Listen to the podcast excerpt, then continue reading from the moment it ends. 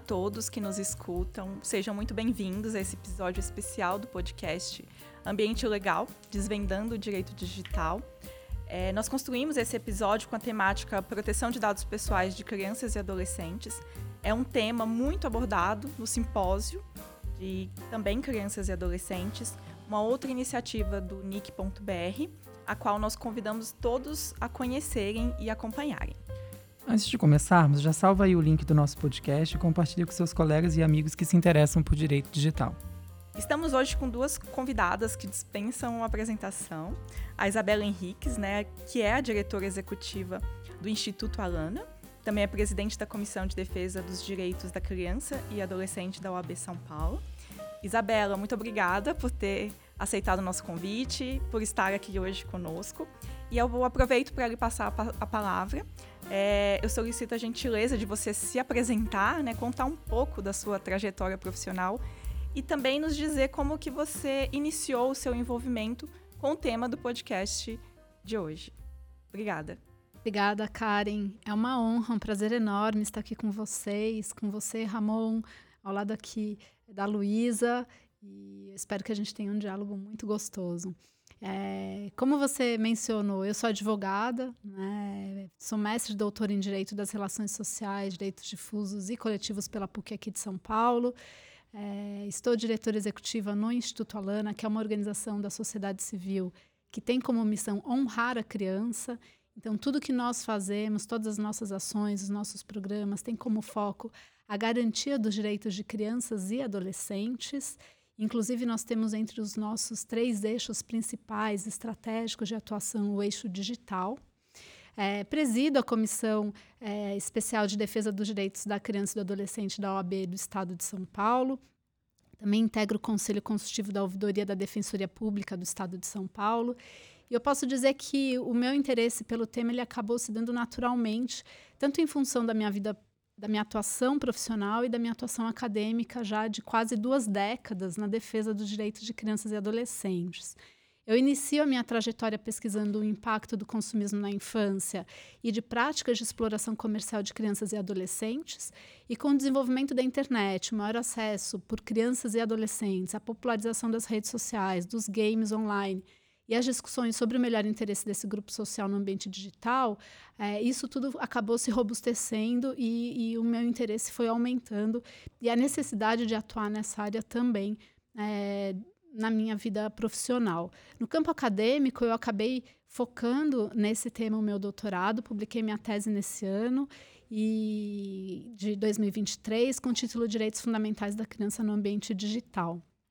Pelo Alana, nós já temos atuado há bastante tempo na agenda de direitos de crianças e adolescentes no ambiente digital. Eu diria que pelo menos desde do, da data de aniversário de 10 anos do programa Criança e Consumo, que discute a exploração comercial de crianças e adolescentes. Hoje o programa que é liderado pela Maria Mello. E, e, nós, então, iniciamos essa nossa atuação com, com, foco no combate à exploração comercial de crianças e adolescentes no ambiente digital, no sentido de ampliar o nosso trabalho para temas que são é, também relacionados à educação e à inovação. Então, hoje nós temos uma equipe que é dedicada, que faz advocacy, que defende os direitos de crianças e adolescentes, seus direitos fundamentais, no sentido de que crianças e adolescentes sejam protegidas na internet e não da internet. Muito obrigada, Isabela, e parabéns né, por essa carreira tão inspiradora e pelo trabalho que você realiza na Lana, com certeza está contribuindo aí para um mundo melhor para nossas crianças, né? E para todos nós. É, e eu também gostaria de agradecer a Luísa Adib, que está aqui hoje conosco. Luísa, muito obrigada pelo seu tempo, por, pela sua disponibilidade. A Luísa está à frente da pesquisa TIC Kids, no cetic.br. E, Luísa, eu gostaria que você também se apresentasse, né? É, e contasse um pouco da sua trajetória profissional, que te levou né, a atuar nessa, com essa temática de crianças e adolescentes. Seja bem-vinda e mais uma vez obrigada. Tá certo. Muito obrigada. Eu agradeço o convite. Uma honra estar aqui. Depois de escutar a Isabela apresentando toda a trajetória dela, eu me sinto muito honrada. É, como você comentou, Karen, eu sou responsável pela pesquisa TIC Kids Online Brasil, aqui é no cetic.br. A, a Kids Online é uma pesquisa sobre é, o uso da internet pela população de 9 a 17 anos no país. Então, a gente tem como objetivo entender quais são as oportunidades e os riscos dessa população online, né? Como elas lidam com essas oportunidades e com esses riscos. É, falando sobre a minha trajetória, eu tenho a graduação e o mestrado em gestão de políticas públicas e eu sempre trabalhei com pesquisa. Inicialmente, eu trabalhava com pesquisas é, de políticas culturais. É, foi por onde eu conheci o CETIC, que um dos projetos do CETIC é o Panorama Setorial. E eu participei junto com a Maria Carolina Vasconcelos, que é uma pesquisadora do SEBRAP, é, contribuindo com um dos artigos sobre políticas culturais quando a TIC Cultura, que é uma das nossas pesquisas no CETIC, ela estava é, nascendo, surgindo, né? E a gente fez uma pesquisa sobre práticas online dos jovens é, no Brasil. E aí, a, o meu tema na época, né, ele estava mais é, associado à, à política cultural do que propriamente à juventude mas depois eu conheci a Kids Online, eu me apaixonei pelo tema, eu adoro pensar as transformações é, digitais né, e as inovações pela perspectiva de, de crianças e adolescentes que nos mostram muitas tendências, né? É, e o, o, completo, né? Completei nesse mês cinco anos à frente da TIC Kids Online Brasil. Então, é, é um prazer. É, eu sempre, vocês vão perceber, eu sempre me empolgo e animo muito para falar sobre os dados. Obrigada, viu? Obrigada a você, Luísa. Veja que a gente está com duas profissionais de áreas distintas, né, mas que trabalham é, brilhantemente com o tema. E isso demonstra que proteção de crianças e adolescentes afeta a, a todos nós, né, enquanto é, pais, seja enquanto educadores, organizações ou até o próprio Estado. Né? Todos nós temos aí o dever de zelar e, e tentar o máximo possível o desenvolvimento das nossas crianças e adolescentes.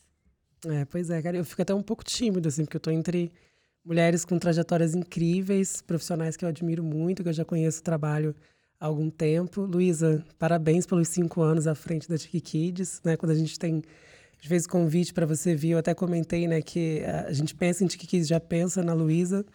E quando a gente pensa também na defesa de direitos de crianças e adolescentes, a gente já pensa na Isabela. Então, acho que foi um dos episódios mais fáceis de definir as pessoas convidadas, porque a gente já tem essas duas profissionais maravilhosas, bem próximas de nós e que têm nos ajudado muito também a interpretar esse tema em diversas iniciativas que a gente tem aqui no NIC. Né? A Karen citou o simpósio, mas também tem é, o Internet Segura, que envolve toda uma questão relacionada a crianças e adolescentes. Então, assim, já deu para sentir que a gente está super bem abraçado hoje. O episódio ele vai ficar até mais fácil. Acho que quase que a gente poderia deixar vocês falarem aqui e a gente escutar, porque a gente tinha certeza que ia ser uma aula bem impressionante. Mas eu acho que eu vou começar um pouco contextualizando, porque um dos nossos objetivos do episódio é falar um pouco do processo da Tiki Kids de alguns indicadores que a pesquisa traz, que a gente acha que tem uma relação é, muito profunda e interessante para as interpretações que a gente pode ter em relação a direitos digitais no Brasil para crianças e adolescentes, especificamente do nosso tema do episódio, proteção de dados. E aí, Luísa, é sempre uma questão de pesquisador também, Isabela também, que tem uma carreira acadêmica e pesquisas muito relevantes, de saber como que funciona o processo por trás do desenvolvimento da pesquisa, né? não só do campo, ah, mas também de como tem é, se projetado essa série histórica da pesquisa, né? como você, desde o início da projeção de como deveria ser feito, ou a razão pela qual uma pesquisa voltada especificamente para jovens entre 9 e 17 anos, como tem funcionado esse processo da pesquisa até então. A gente sabe que tem publicações anuais, mas quanto tempo leva para você renovar os indicadores, enfim, Queria que você dividisse um pouco para a gente uh, sobre como tem sido gerida a Tiki Kids e os impactos que ela tem gerado. Como você mesmo disse, que é uma pesquisa que avalia oportunidade e risco. Então, você puder falar um pouquinho para a gente desse contexto? Claro, um prazer. É, retomando um pouco, né, como é que surge a estudo específico, né, voltado para criança e adolescente no CETIC. A gente tem no, no CETIC a TIC Domicílios, que é uma pesquisa que ela coleta dados sobre o acesso e uso da internet pela população de 10 é, anos ou mais.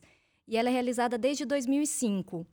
É, ainda nos primeiros anos, quando a gente foi percebendo o aumento do, de, de tecnologias de informação e, e, comunicação nos domicílios e um uso cada vez mais intenso por crianças e adolescentes, a gente já foi identificando a necessidade de um olhar específico para essa população.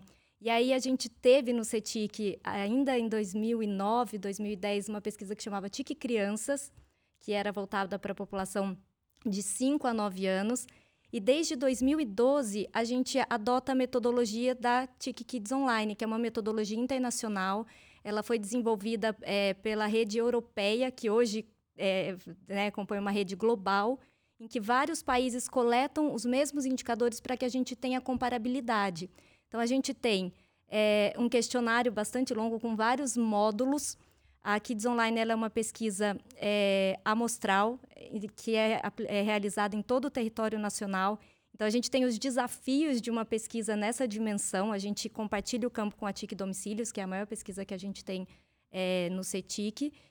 É, a, o, a, pesquisa ela fica em campo três meses, que é um tempo considerável, mas a gente tem o trabalho de um ano para que esses dados eles possam ser divulgados, como serão divulgados né, né é, no, no, no, simpósio. A gente tem um preparo, né, a ponderação, um trabalho da estatística para ponderação, treinamentos de entrevistadores que vão circular o país inteiro, tocando na, na né, batendo na porta de, de, dos domicílios para coletar esses dados depois a gente passa um período de quase três meses em campo.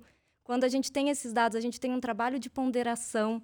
A gente depois tem reuniões com especialistas para que esses dados eles possam ser pensados, analisados, para que aí então sejam divulgados e um trabalho né, de, de disseminação e de sensibilização de atores responsáveis para né, olharem para esses dados, transformarem em projetos, em políticas. Então, é um trabalho bastante longo, muito cuidadoso que está né, já realizado há 10 anos.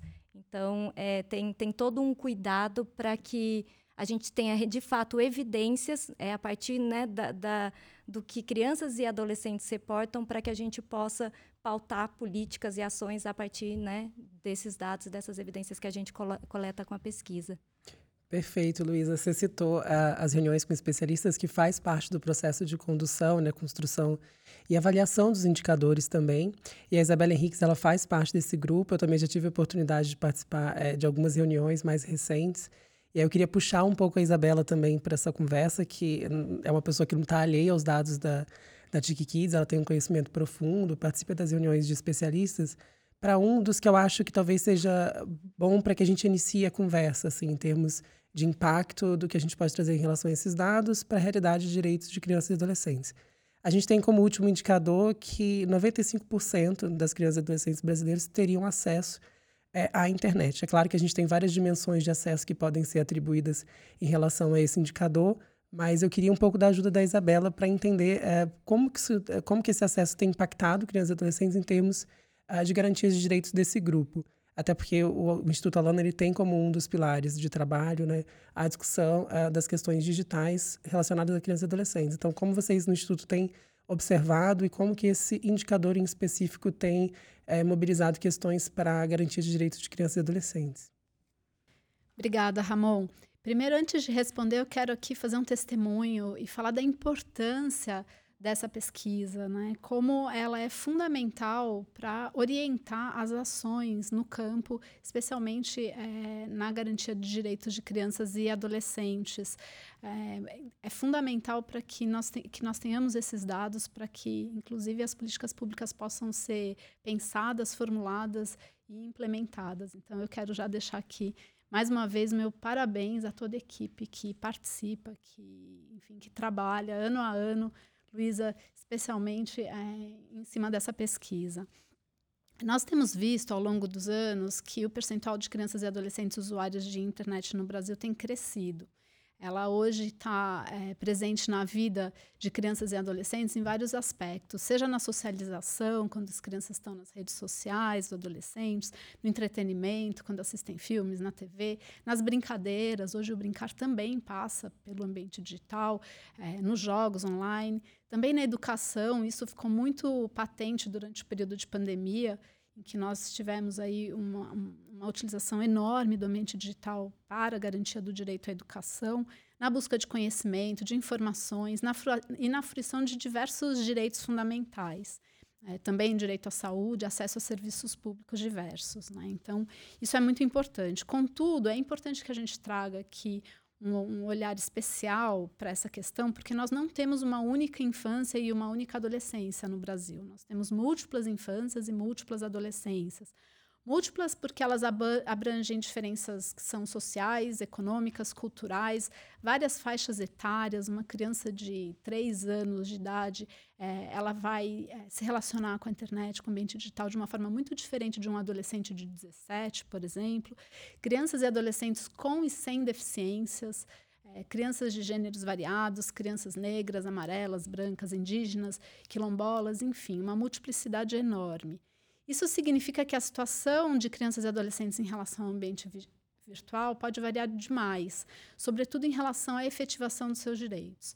Enquanto nós temos é, mais de nove em cada dez, enfim, é, pouco mais, né, de nove em cada dez crianças usuárias de internet no país, nós ainda temos um número grande é, de crianças sem acesso à internet, alijadas de tudo que o ambiente digital pode proporcionar, inclusive em relação aos seus direitos. É, Sendo que essas crianças que não usufruem que, diretamente o ambiente digital, elas também são impactadas pelo ambiente digital, justamente porque nós todos e essas crianças e adolescentes estão inseridas no mundo e num tempo no qual o ambiente digital e as novas tecnologias digitais são onipresentes.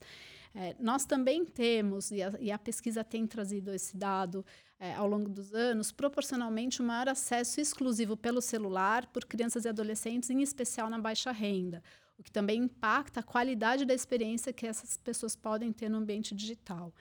Então, as desigualdades estruturais que nós temos no país, que são escandalosas e todos nós conhecemos, sociais, econômicas, raciais, de gênero, elas, elas têm muito a ver com, com a análise desses dados e elas é, precisam ser consideradas. Nós temos é, mais de 50% de crianças e adolescentes com menos de 14 anos vivendo em condição domiciliar de baixa renda segundo o IBGE, são mais de 22 milhões em números absolutos, né? sendo que a imensa maioria é de crianças e adolescentes negros. E nós sabemos, e as pesquisas são unânimes em afirmar, que as vulnerabilidades na vida offline, que existem na vida offline, elas estão relacionadas a maiores vulnerabilidades também na vida online. Então, isso significa que as crianças que já são bastante vulneráveis ao ambiente é, digital, é, quando elas têm vulnerabilidades sobrepostas, elas acabam ficando numa situação de extrema vulnerabilidade, de muito maior vulnerabilidade. Ao mesmo tempo, nós sabemos que o ambiente digital ele pode contribuir para melhorar tudo isso, né? Então, o relatório global do Unicef de 2017 ele já apontava que pobreza, desigualdades, é, deslocamento geográfico, isola isolamento, discriminação, tudo pode ser superado se for dada a chance a crianças e adolescentes de aproveitarem as novas tecnologias. Mas se elas não tiverem essas chances, por outro lado, o mesmo relatório já dizia que é provável que essas, é, que essas situações é, de maior vulnerabilidade fiquem que essas crianças em situação de maior vulnerabilidade elas fiquem ainda mais suscetíveis a essas diversas formas de exploração e abuso e ameaças ao seu bem-estar. Então, é, esse tema é um tema bastante amplo. É, as questões são muitas é, e eu ainda gostaria de apontar mais uma, que é o fato de que o ambiente digital ele não foi criado, é, pensado nas crianças e nos adolescentes nas suas peculiaridades. É, as crianças é, vivenciam um estágio peculiar de desenvolvimento, né? e isso não necessariamente é, é, considerado pelo ambiente digital na sua imensa maioria. Então, é, a gente também ainda tem a situação, o fato de que as, a participação de crianças e adolescentes no desenvolvimento de produtos e serviços que são disponibilizados no ambiente digital, inclusive aqueles que elas é, utilizam, seja de forma é, direta, é, formal ou aqueles que ela utiliza informalmente, é, eles também não tiveram essa participação. Né? Então, as crianças também não estão participando ali é, como, como seria adequado no pensar desse ambiente. Então, por conta disso, nós temos a situação de crianças e adolescentes que elas seguem navegando em um ambiente virtual que não é amigável a elas necessariamente, né? que não foi desenvolvido em, com respeito aos seus direitos e às suas aptidões em evolução. Então, é, com isso, a gente pode dizer que o ambiente virtual, numa certa medida, ele reforça uma invisibilidade que é histórica desse grupo social. Quando a gente é, analisa a história dos direitos da criança, do adolescente, a gente a gente entende bem isso, né? E, e acaba que o, o ambiente é, digital, ele muitas vezes ele acolhe crianças e adolescentes exclusivamente na condição de consumidoras, com a finalidade que é meramente comercial seguindo uma máxima de uma sociedade global de consumo que ensina as pessoas todos nós a consumir desde o berço. Né? Daí nós temos é, a questão da exploração comercial que é perpetrada contra crianças e adolescentes também no ambiente digital e de forma muito, a, muito mais é, avassaladora no sentido dos seus efeitos, das suas consequências, do que acontece no ambiente offline, dada a magnitude de alcance e o quanto as novas tecnologias digitais podem ser pervasivas. Daí a necessidade da gente ter maior regulação e da gente ter sem dúvida nenhuma, um olhar direcionado para as questões atinentes a crianças e adolescentes, que hoje no Brasil representam um terço de toda a população e, como nós vemos aqui na pesquisa, é, estão é, majoritariamente é, presentes nesse ambiente e, e, na internet. Perfeito, Isabela. Acho que, primeiro de tudo, eu queria fazer coro a, aos elogios que, enfim, são incontáveis a Tiki Kids. Acho que é uma pesquisa de expressividade muito importante, com uma solidez, como a Luísa apontou, já de 10 anos, é, com padrões também comparáveis, pesquisas feitas internacionalmente. Então, assim, e ver também a leitura da, da, da Isabela sobre esse indicador evita com que a gente faça, né? E acho que a Luísa também, na reunião de especialistas e no próprio enfrentamento que ela tem na TICIDS, acho que é algo que ela percebe incentiva, que é você receber esse indicador de forma neutralizada. Né? Você conseguir explorar ele na prática é, elementos que às vezes um número não é, indica um, realidades múltiplas. Né? Se a gente pensar em 95% de acesso, parece um número bem relevante num país que, é, como a Isabela bem colocou, tem desigualdades estruturais. Mas se a gente for é, vendo a qualidade desse acesso e os processos de dificuldade, o impacto, e assim, de tudo que a Isabela falou, também algo que chama muita atenção é a questão do relatório da Unicef apontar a, a, o uso das tecnologias como um processo talvez é, emancipador no sentido de você ter avanços, né, progressos na garantia de direitos para crianças que vivem realidades de discriminação ou de isolamento ou de afastamento ali de direitos fundamentais. Mas o quão esse não é, acesso, ou seja, o quão não bom uso ou uso satisfatório dessas tecnologias traz o caminho reverso, que é você intensificar esses contextos. Eu acho que é sempre bom ouvir isso, porque é uma interpretação que, que eu também tenho tido, né? O fato de que os problemas sociais eles se reproduzem nos enfrentamentos que a gente tem em relação à tecnologia e os ambientes virtuais, mas que é, ele potencializa problemas é, que ainda são persistentes num país como o Brasil. Mas, enfim, acho que daria para ficar falando muito sobre, sobre essa discussão, mas eu fico muito feliz de, de ter essa dobradinha Luísa e Isabela, que já de início que deu para gente como é importante ter uma leitura mais ampla é, dos indicadores. É, e, e, eu só gostaria de mencionar, Isabela, que foi muito bom você dar esse contexto nacional, porque agora a gente tem um raio-x né, da nossa realidade. É, o número de 95% das crianças e adolescentes serem usuários da internet pode parecer, num primeiro momento, muito positivo, mas nós não podemos esquecer a minoria. Né? Ainda tem muitas crianças, muitos adolescentes que é, não têm acesso à, à internet ou têm um acesso ainda muito precário.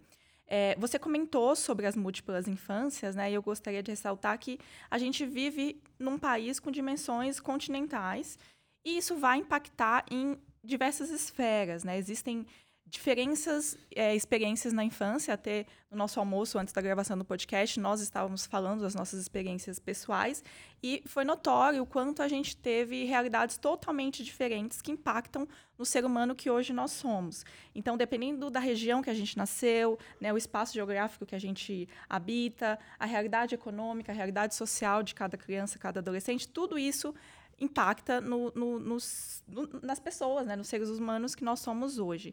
E, e aí, Isabela, eu sei que você já começou a, a, falar sobre esse tema, mas eu gostaria que você explorasse um pouquinho mais como essas diferenças, né, essas desigualdades e principalmente essa falta de conectividade, né, que ainda é muito presente para essa minoria, ela pode impactar no desenvolvimento dessas crianças e adolescentes.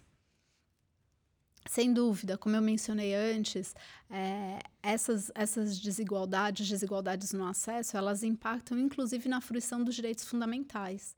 Porque hoje, é, muitos dos direitos que, que são fundamentais, necessários a, a todas as crianças e adolescentes, eles passam pelo ambiente digital eles passam pela internet. Então, se a criança e o adolescente não têm o acesso com qualidade, é, por exemplo, para é, a educação, e nós vimos isso acontecer muito durante a pandemia, situações é, em que lares que, que as famílias dispunham de um único telefone celular e tinham mais de uma, mais de uma criança, o único telefone que servia para o trabalho dos adultos, que servia também para a escola, para a educação, é, a criança se dividindo ali é, junto com as famílias e também é, com acesso é, de uma qualidade é, que não permite a ela subir os degraus da escada da participação que a professora Sônia Livingston tanto chama. Né? E eu aqui faço a ressalva de que nós podemos adotar, ao invés da escada, a rampa para sermos mais acessíveis, mas, enfim, essa escada que é tão fundamental, essa rampa tão fundamental, que a criança é, passe a fazer, é, a utilizar o ambiente digital na sua maior potência, que ela tenha condições de é, utilizar a internet para fazer ações que é, sejam mais qualificadas do que é, ter aquela utilização meramente passiva. Né? E isso é fundamental para o desenvolvimento das suas capacidades, das suas habilidades, inclusive também pensando na sua vida ao longo, é, enfim, dos anos, na sua vida futura e em como ela consegue se relacionar com esse ambiente. É importante que a, a gente entenda que é fundamental que a criança tenha experiências e que ela possa é, usufruir esse ambiente digital ainda que ela possa, numa certa medida, quanto mais contato e quanto mais experiências ela tenha, ela também esteja mais suscetível a riscos, mas que esses riscos, os, os graves, os riscos graves sejam mitigados, mas que ela também tenha todo um ambiente que proporcione a ela condições de superar os riscos que existem, para que esses riscos não se transformem em danos, e com isso ela crie uma resiliência a esses riscos e ela possa, então, é, ir subindo essa escada e subindo essa rampa para poder poder é, utilizar aquilo que a internet tem de melhor, aquilo para para o que a internet foi pensada, foi sonhada, que é a democratização do conhecimento, o acesso, enfim, que ela não fique restrita àquele uso passivo de, de enfim, é, em que ela, ela não cria, em que ela não, não se desenvolve. Né? Então, eu, eu traria esse como um aspecto bastante, bastante relevante. Obrigada, Isabela. E, e aí, só dar continuidade nessa, nesse tema, eu gostaria de provocar a Luísa no sentido. É, a gente fala muito, Luísa, sobre a desigualdade existente no nosso país, né? A gente está tá tratando bastante esse tema. É, e eu queria ver se na pesquisa, né, Tiki Kids, é, online, como que vocês abordam a questão da conectividade significativa. É, eu, como leiga, imagino que a conectividade significativa significativa esteja atrelada a parâmetros mínimos né, de conectividade. Então, que, o mínimo que cada pessoa tenha que ter para ter uma conectividade de qualidade. E eu gostaria que você falasse um pouco mais para esse conceito, principalmente para quem não é da área, quem às vezes tem alguma dúvida sobre o que isso significa, significa e qual a importância dela para o desenvolvimento da pesquisa e quais são os caminhos para obtermos e melhorarmos cada vez mais a conectividade aqui no nosso país. Exatamente isso. A conectividade significativa ela realmente coloca parâmetros para que a gente pense na inclusão digital e universalização de acesso. A gente comentou anteriormente, né, vocês mencionaram que hoje 95% das crianças e adolescentes são usuários de internet no país. Quando a gente olha para esse número, né, para essa, essa proporção, a gente percebe avanços em relação à conectividade. A gente tem quase a totalidade né, de indivíduos de 9 a 17 anos que são usuários de internet só que a gente também tem que pensar, além daqueles que não estão incluídos, que as condições de acesso e de uso elas são muito distintas para esses 95%. Então, sim, a gente tem avanço em considerar que é, quase a totalidade está incluída no ambiente digital, mas pensar essa perspectiva dicotômica, tem acesso ou não à internet, tem acesso ou não aos dispositivos, ela não é suficiente. Então, a conectividade significativa ela vem nos colocar, né, nos apresentar parâmetros que precisam ser é, colocados para todos os indivíduos, para todos os usuários de internet, para que a gente tenha, né, para que a gente coloque é, um, um, uma régua né, para essa participação, para que todos tenham condições mais próximas de aproveitamento de oportunidades online.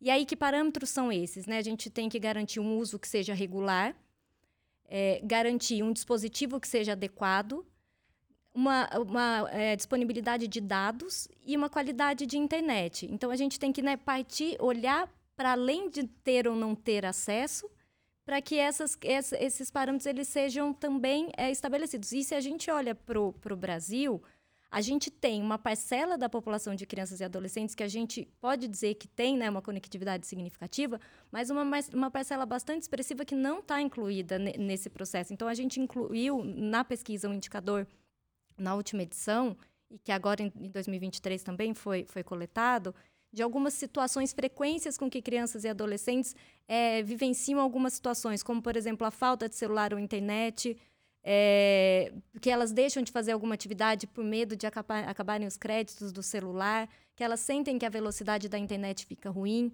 E a diferença entre os usuários de, em condições socioeconômicas distintas, né, ela, ela é bastante marcada. Usuários das classes é, é, D e E reportam em proporções muito mais altas o fato de deixarem de realizar alguma atividade porque não tem dado suficiente, de é, ficarem sem algum dispositivo para uso.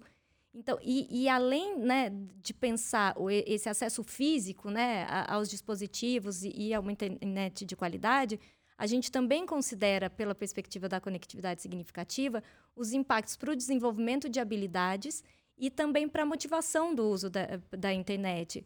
É, e aí a gente tem, né, fica bastante claro que de, se, se a, as condições primárias de uso elas, elas são distintas, o benefício ele não será o mesmo, né? É, e, e a, o, como a Isabela colocou a, a, questão de direitos, a gente também vai estar tá criando distâncias para crianças e adolescentes usufruírem né, né, de, de direitos é, fundamentais. Então, é, a gente sempre coletou na Kids Online, sempre apresentou os dados né, abertos pelas variáveis socioeconômicas, a gente também traz a diferença entre meninos e meninas, a, a, é, é, diferenças geográficas, e agora a gente tem dado né, que a gente chega em, um, em um, uma proporção de conectividade bastante ampla, dado cada vez mais foco e, e, e, ampliado indicadores no sentido de, de apresentar as condições de acesso e uso cada vez né, com, mais, com mais detalhes e mais aprofundamento para que a gente consiga é, orientar políticas né, que sejam focalizadas e que a gente de fato alcance é, o acesso universal e inclua uma população que ou não foi incluída ou que é, não foi incluída da, da, forma, né, com o parâmetro que a gente, que a gente espera que seja ao ambiente digital. Perfeito. Então não é só dar o acesso, né? A gente tem que, de certa forma, fazer com que políticas públicas sejam eficientes para que esse acesso seja de qualidade, né? Aquela criança ou adolescente que muitas vezes acessa a internet só para ver rede social ou só para acessar um conteúdo é, pago por uma grande empresa, isso não tem qualidade nenhuma, não vai favorecer o desenvolvimento. É, eu até adorei que a Isabela usou a, a, rampa da participação no lugar da escada da participação, porque a gente diz né, na pesquisa mais é mais. Quanto mais acesso, maior aproveitamento de oportunidades, maior exposição também ao risco, mas maior o desenvolvimento de habilidades. É, se a gente não cria essas, né? Se o acesso ele já não é o mesmo, então a, a, a, possibilidade de ir realizando atividades com mais frequência, mais complexas e mais diversas, ela também acaba sendo restrita. E aí a gente cria uma distância muito grande nessa rampa é, da, da participação entre as crianças que têm condições favoráveis de acesso e uso e aquelas que não têm, né? E aí isso impacta... Impacta todo o resto da vida, né? Sim. Desses seres. Perfeito. Acho que a gente já teve duas aulas super importantes já nesse episódio sobre dois conceitos que são muito importantes, que é a questão das múltiplas infâncias e a questão da conectividade significativa. É, e são dois elementos muito importantes para se discutir direitos, e acho que uma, algo que a Isabela falou que me chamou muita atenção foi o processo de construção de uma certa resiliência do jovem, né, da criança e do adolescente nesse ambiente digital. E o quanto isso tem relação direta com a questão uh, da própria conexão, né, uma conexão precária ou um acesso indevido ou precarizado, ele também vai dificultar os processos de resistência que esse jovem vai ter no processo educacional mesmo, né, de identificar riscos, de identificar comportamentos que fossem é, mais adequados dentro daquele ambiente digital, ou seja, tem a questão do mais mais, que a Luísa pontuou muito bem também, mas tem a questão das insuficiências é, de resiliência, para usar a palavra que a Isabela utilizou, é, de um jovem conseguir é, produzir num ambiente que ele desconhece em elementos muito importantes, né? ou seja, ele tem menos habilidades, então ele vai estar, tá, de certa forma, também é, exposto a, a, esse risco de forma diferente, numa dimensão diferente do que aquele jovem que teve uh, uma produção de habilidades mais extensa, com a conectividade mais significativa. Então, assim, é interessante pegar esses dois elementos que elas trouxeram e a gente já começar a, a, pensar na questão da proteção de dados. Né? Proteção de dados é um direito fundamental, que a gente já citou aqui, uh, tutelado pela nossa Constituição no Brasil, e a gente tem uma legislação específica que é a LGPD. E a gente tem aqui hoje também uma grande referência desse tema, com a tese que já foi citada, da Isabela. É, então, a gente não pode perder a oportunidade de entrar nesse tema e receber aí vários enfrentamentos importantes. Bem, acho que de cara a gente sabe que a Lei Geral de Proteção de Dados tem é, uma especificação para o tratamento relacionados aos dados de crianças e adolescentes, né, que está disposta lá nos artigos específicos, em que se uh, fala sobre possibilidades desse tratamento ocorrer de maneira legal, ou seja, de acordo com a lei. É uma das partes mais. É, não gosto muito de usar as palavras polêmica e nem controversa, mas é uma das partes que está mais em discussão, porque acho que um do, dos grandes razões é a questão a, da exploração comercial dos dados de crianças e adolescentes. Então, você tem enfrentamento já muito claro no direito brasileiro da vulnerabilidade desse grupo, ou seja, de uma necessidade uh, de um, uh, do interesse dessa criança, desse adolescente ser colocado em questão, uh, da forma como outras legislações já interpretam e até mesmo acordos internacionais, se, def eh, se deflagrando aí com questões relacionadas a como, principalmente, empresas e o próprio Estado vai fazer o tratamento de dados desse grupo. É, Isabela, eu queria fazer uma pergunta bem geral para você trazer para a gente qual a sua percepção sobre o que a gente tem de garantia na LGPD, se você acha que é uma questão é, puramente legal, no sentido de a gente ter que fazer uma reforma de texto, ou talvez uma introdução de uma legislação mais específica, ou se a gente pode recorrer a outros uh, institutos jurídicos que já existem para essa proteção, mas voltado para a relação de proteção de dados. É, enfim, como que você acha que é possível criar parâmetros legais mais resistentes para a garantia do direito fundamental à proteção de dados para o grupo de crianças e adolescentes? Proteção de dados ele é, ela é um aspecto fundamental da análise da garantia dos direitos de crianças e adolescentes no ambiente digital, considerando que atualmente são os dados de todos nós e também das crianças e dos adolescentes que financiam o modelo de negócios que é dominante no ambiente digital. Então, é por meio da coleta de dados, do tratamento de dados, sejam dados declarados, obtidos pela navegação ou mesmo inferido, que as grandes empresas Empresas realizam, por exemplo, a perfilização, as técnicas de predição voltadas à comercialização de produtos e serviços, e nos piores cenários, com a modulação comportamental voltada a finalidades diversas, inclusive de exploração comercial, especialmente quando os dados eles acabam sendo utilizados para tomada de decisões automatizadas. E nós sabemos que a proteção de dados pessoais ela vai além da privacidade entendida como controle de informações pessoais da esfera íntima ou privada da pessoa, trata também dos dados públicos, ainda que possa dizer respeito, sem dúvida nenhuma, a informações pessoais é, do âmago do indivíduo porque são, são extensões da própria pessoa, da personalidade, é, e é condição essencial ao livre desenvolvimento da personalidade do indivíduo. E como você mencionou, Ramon, é direito fundamental já previsto no artigo 5 da Constituição Federal.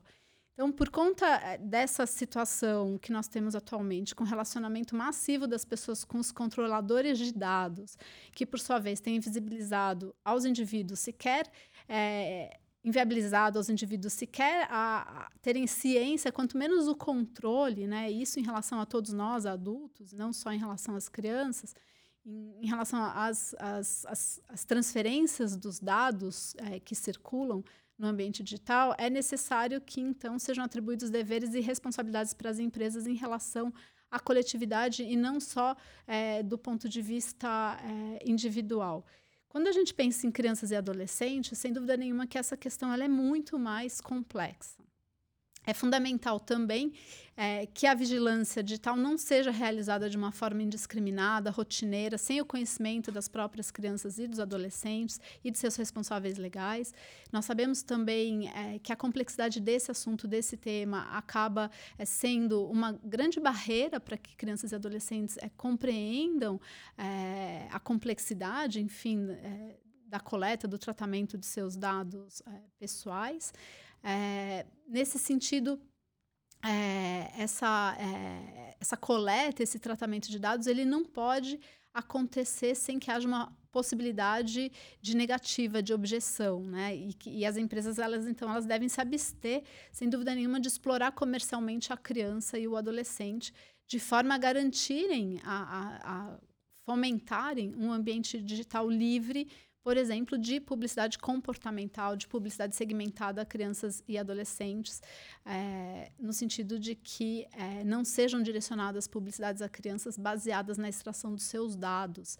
É, isso, isso, é, isso é bastante fundamental. Né? Em resumo, porque a proteção de dados de crianças e adolescentes também está relacionada diretamente à mitigação dos altos riscos que envolvem as liberdades e os direitos fundamentais de crianças e adolescentes. Né? Então, naquela classificação de riscos que a OCDE menciona, os riscos à privacidade, mas também os riscos de consumo, ou que é, aquela outra tipificação dos riscos relacionados a crianças, o COR menciona como riscos de contratos. É, e também porque é, essa exploração desses dados elas também podem impactar o desenvolvimento é, das próprias crianças, pensando-se aí no tempo né, de coleta e tratamento de dados que é, as crianças podem sofrer. Nós é, não vivemos isso, né? Eu não vivi isso na minha infância. As crianças de hoje elas têm os seus dados coletados é, desde o seu nascimento e isso vai se dar ao longo de sua vida. Então elas estão criando um rastro aí. Então é, sem dúvida nenhuma que é, a, a, a, extração de dados é, feita de forma indiscriminada, ela pode gerar danos ao desenvolvimento das próprias pessoas, mas também a liberdade do pensamento, a liberdade de expressão. É, então, por tudo isso, é, e pelo que nós já mencionamos aqui nessa nossa conversa, eu entendo que as crianças e os adolescentes, eles estão excepcionalmente é, vulneráveis, né? eles estão numa situação de hipervulnerabilidade. Né? Então, a, a, vigilância hoje ela tem alcançado avanços tecnológicos é, suficientes, eu diria, não só para vigiar o que as pessoas fazem, mas também o que nós, de alguma forma, pensamos e sentimos. É, inclusive em relação às crianças que é, acabam sendo escrutinadas é, com finalidades comerciais para que é, que suas emoções acabem sendo inferidas, seu estado de saúde, como que tudo isso, todos esses dados, de alguma forma, eles acabam sendo podendo ser explorados comercialmente, né? Então, elas podem essa vigilância, né? É, ela pode comprometer não só o presente das crianças e adolescentes, mas também o futuro. Né? Suas oportunidades é, podem é, ser ameaçadas é, por instituições que passem a julgá-las no futuro em razão dos seus dados e desse rastro que elas acabam gerando. Então, seja lá na frente, na contratação de serviços, enfim, na, naquele caso que é sempre pensado e, e falado numa entrevista de trabalho, enfim é, informações de saúde, capacidades intelectuais, é, dados é, de comportamento que podem ser utilizados no futuro. E também esse excesso de vigilância ele pode ainda afetar negativamente a constituição socioemocional das crianças, né? no sentido de que ao entender que elas estão o tempo todo sendo vigiadas, que elas é, então, é, têm os seus dados é, o tempo todo coletados, isso pode tirar o impulso das crianças é, pela experimentação e o aprendizado por meio dos erros, que é algo que é tão fundamental para o desenvolvimento do ser humano. Né? Então, é, que a gente é, possa ter infâncias que errem né, e que aprendam com seus erros, mas que não é, fiquem tolhidas nesse sentido. Né? E a Carissa Vélez ela fala muito sobre isso, é, sobre é, a importância de que é, a gente entenda que essa, essa vigilância excessiva ela pode acabar criando súditos e não cidadãos. É isso que ela menciona no livro dela. É, e, e, nós, como sociedade, uma sociedade que preza a democracia, uma sociedade que preza os, os valores humanos, nós queremos cidadãos. É, para o próprio bem-estar de cada um de nós, de cada uma das crianças e dos adolescentes, mas também da sociedade. Né? E aqui também para citar a, a, a Xoxana, né, que ela ela traz o conceito de capitalismo de vigilância é, no sentido de que ele, ele existe em benefício próprio e não em benefício da humanidade. É né? um mercado de previsões comportamentais por meio do tratamento indiscriminado dos dados dos indivíduos. E como, quando a gente traz todos esses conceitos para o campo dos direitos de crianças e adolescentes, tudo isso fica ainda mais, é, mais grave é, e mais sério. Né? Então, é, sem dúvida nenhuma que a LGPD ela é fundamental para a proteção das pessoas em relação ao mau uso dos seus dados. Ela está na direção dos marcos regulatórios mais modernos sobre o tema e a sua inserção no ordenamento legal, bem como os debates que antecederam, eles contribuíram demais para o aprofundamento das discussões sobre proteção de dados no Brasil. Né? Então, é, é, sem dúvida que esse, esse campo da proteção de dados no país, a disciplina da proteção de dados do país, já ganhou muito com, é, com a legislação e com todos os debates é, que foram feitos até ela existir. Então, é, há que se festejar a existência da LGPD. Mas, como outros marcos regulatórios, ela também é, merece algumas críticas, e uma delas é justamente em relação à forma como tratou a intersecção do tema com direitos de crianças e adolescentes. Ela poderia ter avançado muito mais. Ela apresenta um único dispositivo sobre direitos de crianças e adolescentes, e justamente por isso, até por isso, é, ela está longe de dar conta de todas as complexas questões que estão relacionadas ao tema, especialmente quando a gente pensa no ambiente digital. O artigo 14, que é o único que trata especificamente de crianças e adolescentes, ele está em consonância com a proteção de crianças e adolescentes no nosso ordenamento legal, é, especialmente porque ele apresenta no caput o termo melhor interesse. Né? Então, ele traz esse conceito de melhor interesse, quer dizer, ele não, ele não especifica o que, que significa o melhor interesse, mas ele traz o termo melhor interesse determinando que o tratamento de dados de crianças e adolescentes só possa se dar desde que observado o seu melhor interesse. O, o, dispositivo, o artigo, ele traz alguma confusão entre crianças e adolescentes, porque no seu parágrafo primeiro ele só menciona crianças, ele não traz formalmente é, é, os adolescentes, e ele também não, é, não elucida a possibilidade de outras bases legais que não o consentimento para o tratamento de dados de crianças e adolescentes. Né? Então, é, nesse sentido, há que se pensar em, em, possibilidades de melhora né, em relação a essas, as, essas questões é, mais específicas. E, sem dúvida nenhuma, que o sistema de, de justiça e a Autoridade Nacional de Proteção de Dados, elas é, devem ter cada vez mais um papel fundamental no sentido de garantir a efetividade desse melhor interesse que não está definido na LGPD, mas que de alguma forma, é, deve, já está é, previsto na, no nosso ordenamento e deve ser sempre é, entendido em harmonia com o artigo 227 da Constituição Federal, que é aquele artigo que traz os direitos de crianças e adolescentes, um artigo específico, bastante especial na garantia de Direitos de Crianças e Adolescentes no país e que inaugura a doutrina da proteção integral de crianças e adolescentes, que rompe com a doutrina menorista do antigo Código de Menores, que vigorava no país, e que traz é, dois é, conceitos bastante fundamentais para a interpretação, inclusive do próprio artigo 14 da LGPD. O artigo 227 ele diz que é dever compartilhado entre as famílias, a sociedade e o Estado na garantia dos direitos de crianças e adolescentes. E, e ao trazer é, a, sociedade, ele está dizendo que é responsabilidade também das empresas, né? Isso o nosso Supremo Tribunal Federal já é, é, definiu em diversos julgados, já há uma jurisprudência consolidada nesse sentido de que no termo sociedade presente no artigo 227 da Constituição Federal está a iniciativa privada, estão as empresas. Então, é, é, esse dever de garantia dos direitos de crianças e adolescentes, ele é de todos, inclusive das empresas. E o outro conceito que o artigo 227 traz, que é fundamental para toda essa discussão, é o conceito de prioridade absoluta. É, esse é o dispositivo na Constituição, o único em toda a Constituição Federal que une essas duas palavras que são tão fortes quando a gente pensa o direito, que é absoluta e prioridade. Então, é, nós somos uma, uma nação que fez uma escolha política de colocar crianças e adolescentes no topo das suas preocupações. Nós escolhemos como nação que a prioridade absoluta do país são as crianças e os adolescentes. Mais recentemente, é, depois é, é, foi inserida a, a, a palavra jovens, né, também no artigo 227, mas é importante que a gente faça a leitura desse dispositivo também com base na legislação federal, né, que, que vai esmiuçar o alcance do artigo 227. E o Estatuto da Criança e do Adolescente, no artigo 4 ele vai lá dizer o que, que significa essa prioridade absoluta.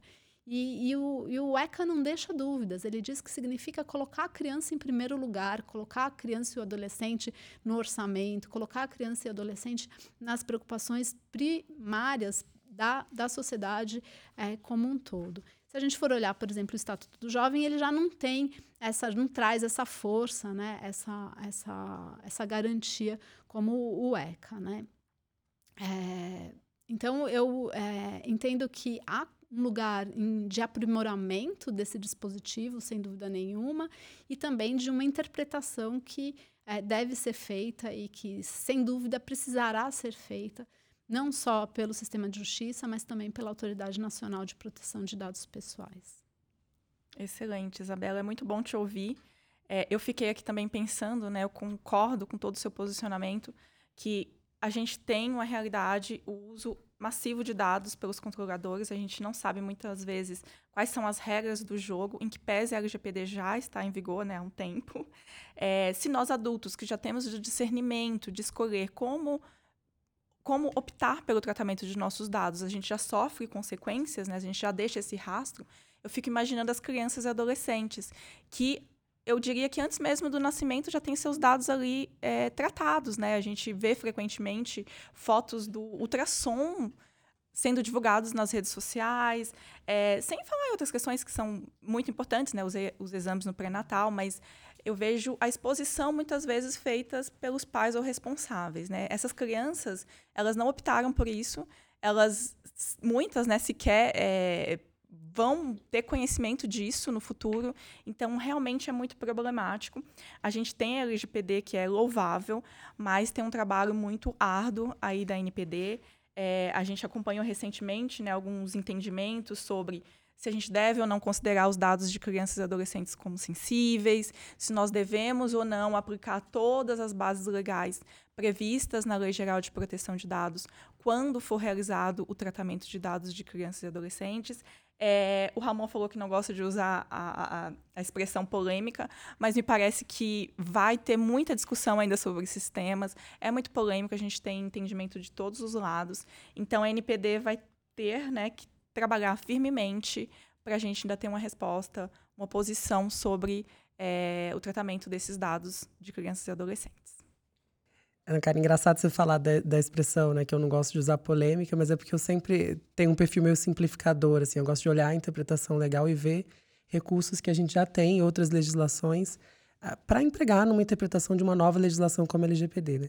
E aí, a, por isso que a expressão polêmica me causa... Me, acho que deixa a discussão um pouco nebulosa, no sentido de como se a gente já não tivesse um caminho interpretativo bem é, consolidado e que fosse mais acertado, que é o caminho que a Isabela nos apresentou. Inclusive, eu acredito que depois que esse episódio estiver pronto e lançado, né, enfim, a gente está aqui no momento de gravação ainda, vai se tornar aí uma referência para mim toda vez em que eu tiver que escrever e estudar é, a questão de proteção de dados de crianças e adolescentes, porque esse é, retrospecto que a Isabela fez em relação ao artigo 227, Constituição Federal, ECA e LGPD, ele é simplesmente perfeito. Você tem três, assim, agora já estou aqui deflagrando a, a, o fã, né? Porque você tem três elementos é, muito importantes, né? Você tem a questão do melhor interesse, da prioridade absoluta e do desenvolvimento da personalidade, né? Que é também conhecido como é o princípio do livre desenvolvimento da personalidade, né? Ou seja, quando você fala de direitos de crianças e adolescentes, uh, o livre desenvolvimento da personalidade ele tem sido uma das garantias mais afetadas por esse processo de avanço tecnológico e de vigilância sobre os dados. E aí a Isabela citou a Clarisa Vélix, né, do A Privacidade é Poder. Inclusive, acho que não posso deixar de mandar um beijo para um grande amigo meu, que é o Samuel Rodrigues, que foi quem traduziu o livro aqui para o Brasil. E é um livro excelente. Citou a Xoxana também, né, com A Era do Capitalismo de Vigilância, que são dois livros é, que coadunam muito com o que eu acho que eu e a Isabela pensamos sobre esse tema, que é esse processo mesmo de mitigação desse livre desenvolvimento da personalidade. E a a nossa Constituição Federal, que é a nossa lei que pauta todo o nosso ordenamento jurídico, ela já nos indica a prioridade absoluta. Né? Como a Isabela já descreveu super bem, eu não preciso nem aqui me arriscar a repetir. É, então a gente fica um pouco é, ansioso, talvez, para que as interpretações é, da prática, que hoje está nessa situação mais polêmica, e que tem muita relação com as questões comerciais também, que ela se assente dentro do sentido de um pacto que a gente já tem como nação de prioridade absoluta para esse grupo, que, como a Isabela disse, é um grupo hipervulnerável, como a Karen também colocou super bem, é uma dimensão totalmente diferente em relação à disposição de direitos de uma pessoa adulta, tem todo um enfrentamento desse, dessa própria construção de personalidade, educação desses ambientes. Então, assim, acho que fica aqui um incentivo também para que, é para todo mundo que está escutando, é, resgatar essa fala da Isabela em relação à interpretação do que a gente já tem de estudos jurídicos no Brasil é, e reforçar esse enfrentamento de que não me parece tão polêmico. Talvez me parece que a gente esteja tentando mitigar é, acordos que já estão muito bem pautados dentro do nosso ordenamento jurídico sobre qual a importância e relevância que a gente dá para o direito desses grupo, desse grupo vulnerável, que na prática tem sido expressamente violado. Mas, enfim, vou é, pegar já aqui esse condão também e acho que grande parte da discussão que a gente tem hoje tem esse enfrentamento de pensar as interpretações jurídicas uh, e a questão, uh, enfim, de como tem sido afetada crianças e adolescentes sobre esses processos de uso e desenvolvimento de tecnologia mas também resgatar indicadores que a Tiki Kids pode trazer e que podem se relacionar bem com essa discussão. E aí eu acho que uma das perguntas mais valiosas que a gente pode ter com a Luísa aqui é entender na percepção dela enquanto coordenadora da pesquisa, quais indicadores ela tem visto é, que são potenciais indicadores para ajudar, por exemplo, a Autoridade Nacional de Proteção de Dados a, a vincular melhor essa matéria relacionada à proteção de dados de crianças e adolescentes, aqueles indicadores que podem ser interessantes para que a autoridade observe e possa conduzir processos regulatórios mais alinhados à realidade brasileira para esse grupo. É, e também, se você pensa, é, e isso já vem um pouco também até para Isabela, no sentido das reuniões de especialistas, novos, uh, novos questionamentos, novos indicadores que podem ser interessantes de serem explorados ou, melhor, intensificados para que a gente consiga ter aí é, um núcleo de trabalho interessante para a regulação da proteção de dados de crianças e adolescentes no Brasil. É, a gente fez para a edição que foi lançada em 2022 e agora vão, a gente vai ter novos dados para a edição de 2023, uma revisão do nosso questionário para incluir questões relacionadas à privacidade. E a gente também revisou o módulo de habilidades, que eu acho que, né, principalmente na perspectiva é, crítica, né, a dimensão crítica de habilidades, é, a, a gente tem indicadores que, que podem orientar né, o desenvolvimento de, de políticas nesse sentido. É, e a, gente, em relação à privacidade, a gente pergunta para crianças e adolescentes a percepção sobre atitudes que elas possuem para proteger a privacidade. E aí, quando a gente é, traz um aspecto que é, é de uma da agência da criança é, relacionada a essa percepção, a gente tem proporções mais altas. Então, as crianças e adolescentes consideram que são cuidadosas com as informações pessoais, consideram que fazem uma é, gestão da, da, da, da do, dos seus aplicativos ou sites, né, da configuração, que são cuidadosos com links que, que clicam. Então, é, a gente tem é, é, essas proporções assim mais altas e proporções mais baixas quando a, quanto à percepção é, sobre termos de privacidade, é, sobre é, o, que tipo de informação fornece para se registrar é, em, em, aplicações online. Então, os dados, ainda que sejam percepções da, né, de crianças e adolescentes que podem estar tá, proporções mais altas do que de fato as estratégias que elas executam, eles já nos mostram né, avanços e cuidados que a gente precisa ter para que essas é, crianças e adolescentes estejam protegidos né, online.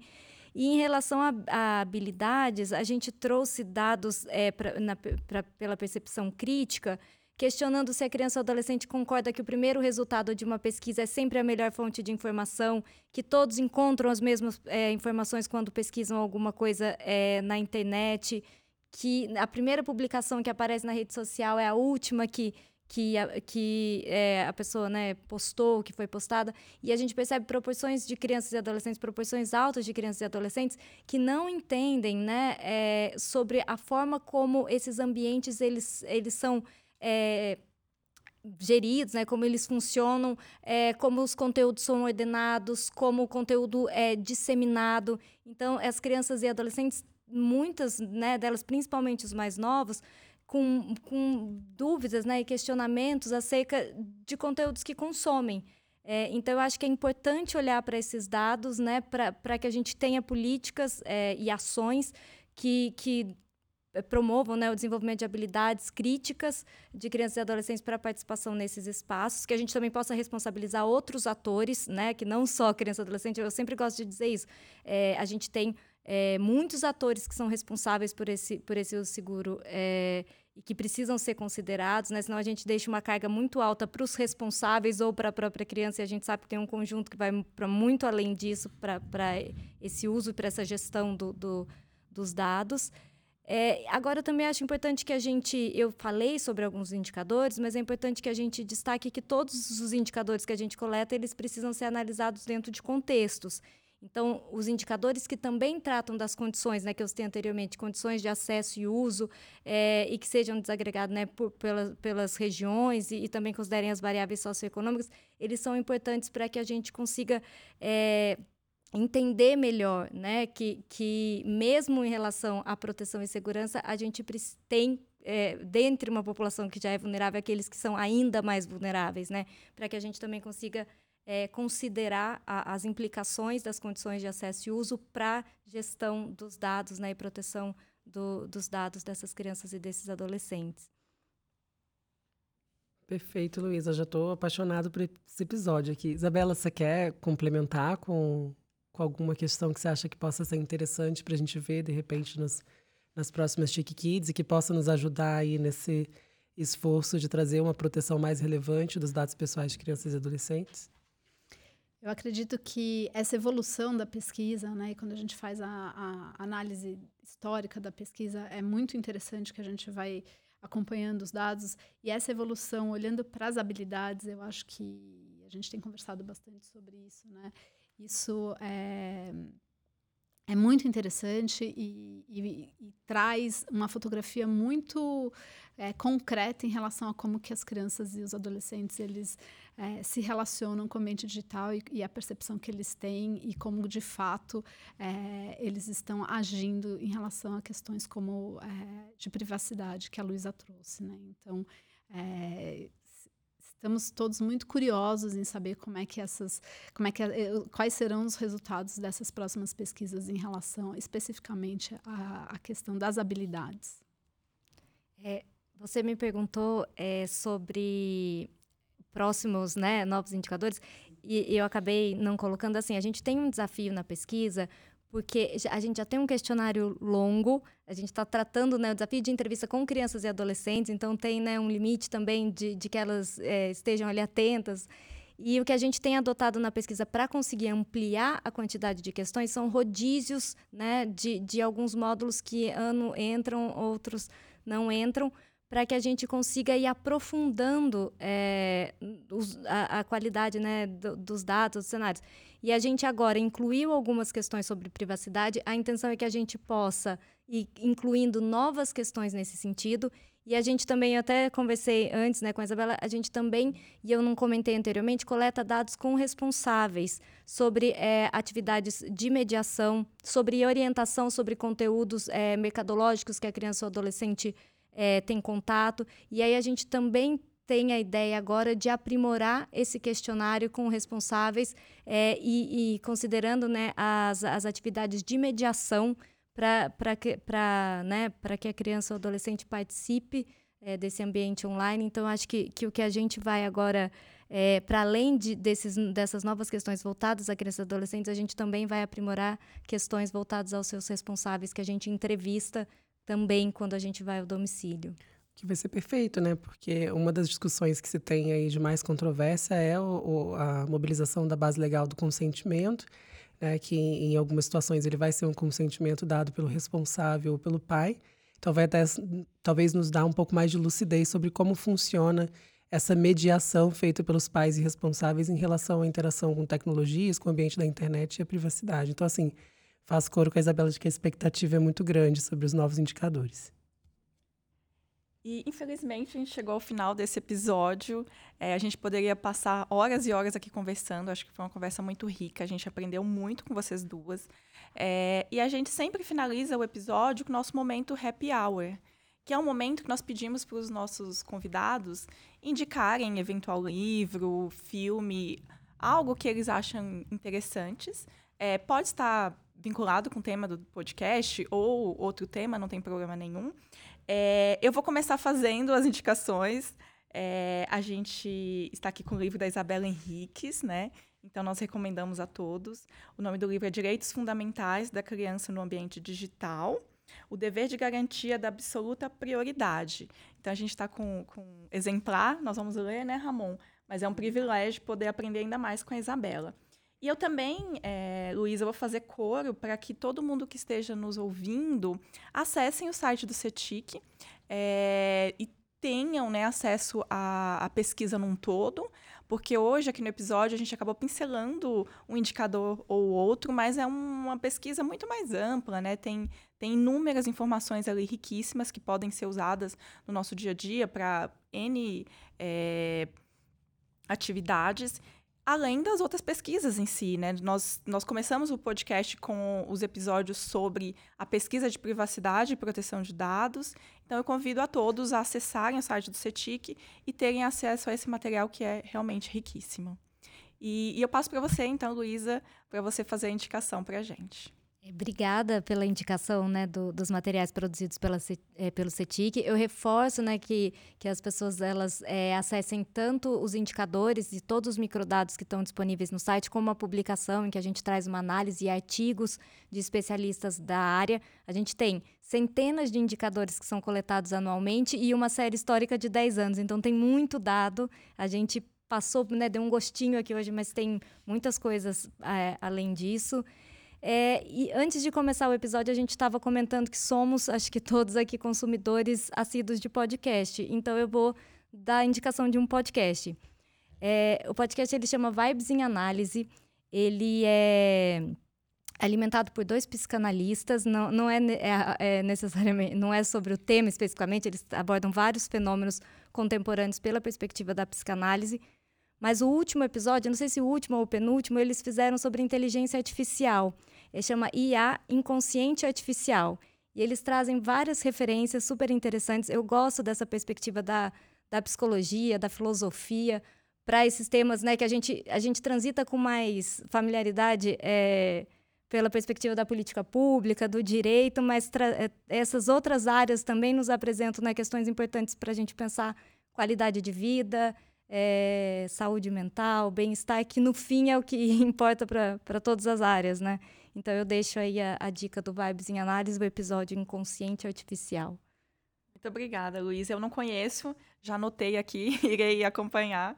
É, os temas já são bem fascinantes, né? Inteligência artificial, que todo mundo está acompanhando. Então, com certeza, eu acho que muitos vão é, seguir a sua dica. Isabela, por gentileza, também poderia nos indicar algo Eu fiquei aqui pensando e, em primeiro lugar, quero indicar a todo mundo o site do Programa Criança e Consumo, o programa do Alana, é, que tem bastante conteúdo, muitas referências, pesquisas, estudos, muito material é, sobre o tema que nós falamos hoje aqui, né? especialmente em relação a crianças e adolescentes. E ainda sobre crianças e adolescentes, eu também recomendo quem tiver interesse, interesse de pesquisa, de conhecer mais, também o site da Five Rights, que é uma organização do Reino Unido que também se dedica a toda essa discussão, inclusive é, na discussão de políticas públicas, de regulação, e sempre quando nós tratamos desse tema, como a internet, o ambiente digital, as empresas, as big techs, elas estão no âmbito global, é muito importante que a gente olhe para o que está acontecendo fora do país também. E seguindo a Luísa, também é, indico aqui um podcast que eu gosto muito das queridas Caitlin Holland e Ana Frazão, Direito Digital, que também traz é, sempre os temas mais quentes dessa discussão. E, e, os livros que eu acabei mencionando aqui ao longo do, da minha fala, da Carissa Velhas, Privacidade é Poder, o da Xoxana. E pensando aqui na inteligência artificial, eu acabei lembrando, é, enfim, faço aqui essa, é, essa sugestão para quem tiver interesse, o clássico do Frankenstein. Né? Eu acho que esse é um livro de leitura obrigatória para aqueles que querem se debruçar no tema da inteligência artificial. E eu deixo aqui como uma recomendação a descoberta também de um clássico. Perfeito. É, eu, eu, adoro essa parte, porque eu sou aquela pessoa que fica indicando tudo. Ah, vi isso.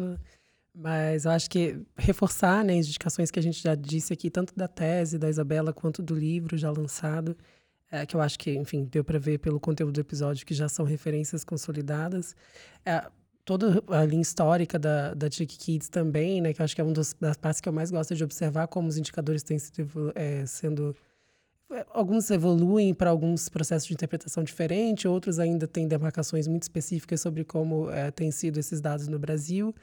É, mas também tem as publicações relacionadas a TIC Kids, teve a de 2022, e aí tem sempre um compiladinho de artigos, e aí quase que é um alto jabá. mas nesse mas aproveitar que, bem, vocês não podem ver, né? Vocês só podem escutar, mas a gente está aqui com a Laura e com a Mariana, que também são advogadas do, do NIC BR, e escreveram junto comigo um artigo Crianças e Adolescentes Online, Riscos, Vulnerabilidades e Proteção de Dados Pessoais. É um artigo bem pequenininho, mas foi muito gostoso escrever com elas especificamente, porque elas foram lá buscar e acredito que para elas tem, tenha sido muito é, bom escutar hoje aqui as palavras da Isabela e da Luísa, porque elas foram justamente para esse mesmo caminho na construção do texto. Assim. Então, é sempre bom a gente estar do lado de, é, de parcerias de trabalho né, e, e, vincular isso aqui a oportunidades também de ouvir referências que a gente tem externamente.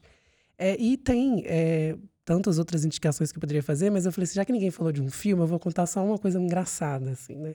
Que eu fui assistir Barbie no cinema, que acho que já não, não é para para crianças exatamente, acho que talvez a partir da adolescência, mas aconteceu uma situação curiosa que tinha um pai, um pai levou uma, uma filha. E aí, tipo, ele ele estava mexendo no celular e não sabia fazer alguma coisa para postar algo. E a filha foi lá ensinar para ele e depois falou: "Ah, agora você desliga, bota aqui modo avião", que nem isso ele sabia fazer. E aí tá, quer dizer, ali no início a filha deu uma aula para o pai em relação a como interagir com aquele celular moderno. E aí depois, durante o filme, é, tem várias situações, várias cenas em que tem, é, enfim, interpretações lá da Barbie em relação ao mundo e não sei o quê. E aí ela fala o tempo todo, eu sou uma Barbie estereotipada. Daí ela vira para o pai e fala, pai, o que, que é uma Barbie estereotipada? E ele ficou sem palavras. Né? Quer dizer, ela pôde ajudar ele com a tecnologia, mas ele ainda tem uma dificuldade de explicar para ela elementos muito interessantes que o filme traz. Mas, enfim, é, foi só um caso curioso. Foi um filme bom, também assistam, mas acho que foi uma situação engraçada que eu passei é, quase que recentemente. Né? E é, todas as indicações que a gente faz aqui, tanto no decorrer da gravação quanto nesse final no Happy Hour, elas ficam é, dispostas na divulgação do episódio, então fica fácil para vocês encontrarem, vocês não vão ter muita dificuldade. E acho que só me resta finalizar, né? agradecer muito a participação da Isabela e da, e da Luísa. Acho que, como eu falei, outra indicação que a gente pode ter é o próprio conteúdo desse episódio. Acho que isso vai ficar é, marcado para a gente como é, um enfrentamento muito importante na hora de debater crianças e adolescentes nas iniciativas aqui do NIC. E acho que todo mundo que está é, tá escutando também vai adorar. E é isso, agradecer também pela Karen, pela essa parceria que está de volta agora. A gente ficou aí é, nos, nos, últimos, uh, nos últimos tempos um tempinho sem gravar, então a gente estava aqui um pouco suando de nervoso, mas deu tudo certo. Obrigada, gente. É um prazer, é sempre um prazer de escutar, Isabela, uma aula, e eu agradeço super o convite. É, e agradeço a colaboração de vocês todos ao longo desses muitos anos de Kids Online. Vocês são super parte desse projeto também, né? Então, muito obrigada por hoje e obrigada por todos os outros dias em que vocês é, colaboram né, para o desenvolvimento do projeto. A honra é toda minha, estou super feliz de ter participado. É, adoro falar sobre esse tema. Enfim, acabei fazendo uma pesquisa extensa sobre o assunto e fico com a sensação de que nós poderíamos ficar aqui a tarde inteira, o dia inteiro, falando sobre o tema e discutindo aspectos específicos em relação à proteção de crianças e adolescentes. E, fico imensamente feliz com isso, desse tema estar tá ganhando cada vez mais destaque nas grandes discussões, nas discussões importantes. E agradeço muitíssimo o convite e fico super à disposição para outras conversas. Esperamos que você tenha gostado. E lembre-se, essa é mais uma das iniciativas proporcionadas pelo registro de domínios.br. Registre o seu .br. Para mais informações de nossas atividades e eventos, acesse o site nick.br e acompanhe nossas redes sociais. Os links estão na descrição deste episódio. Até a próxima!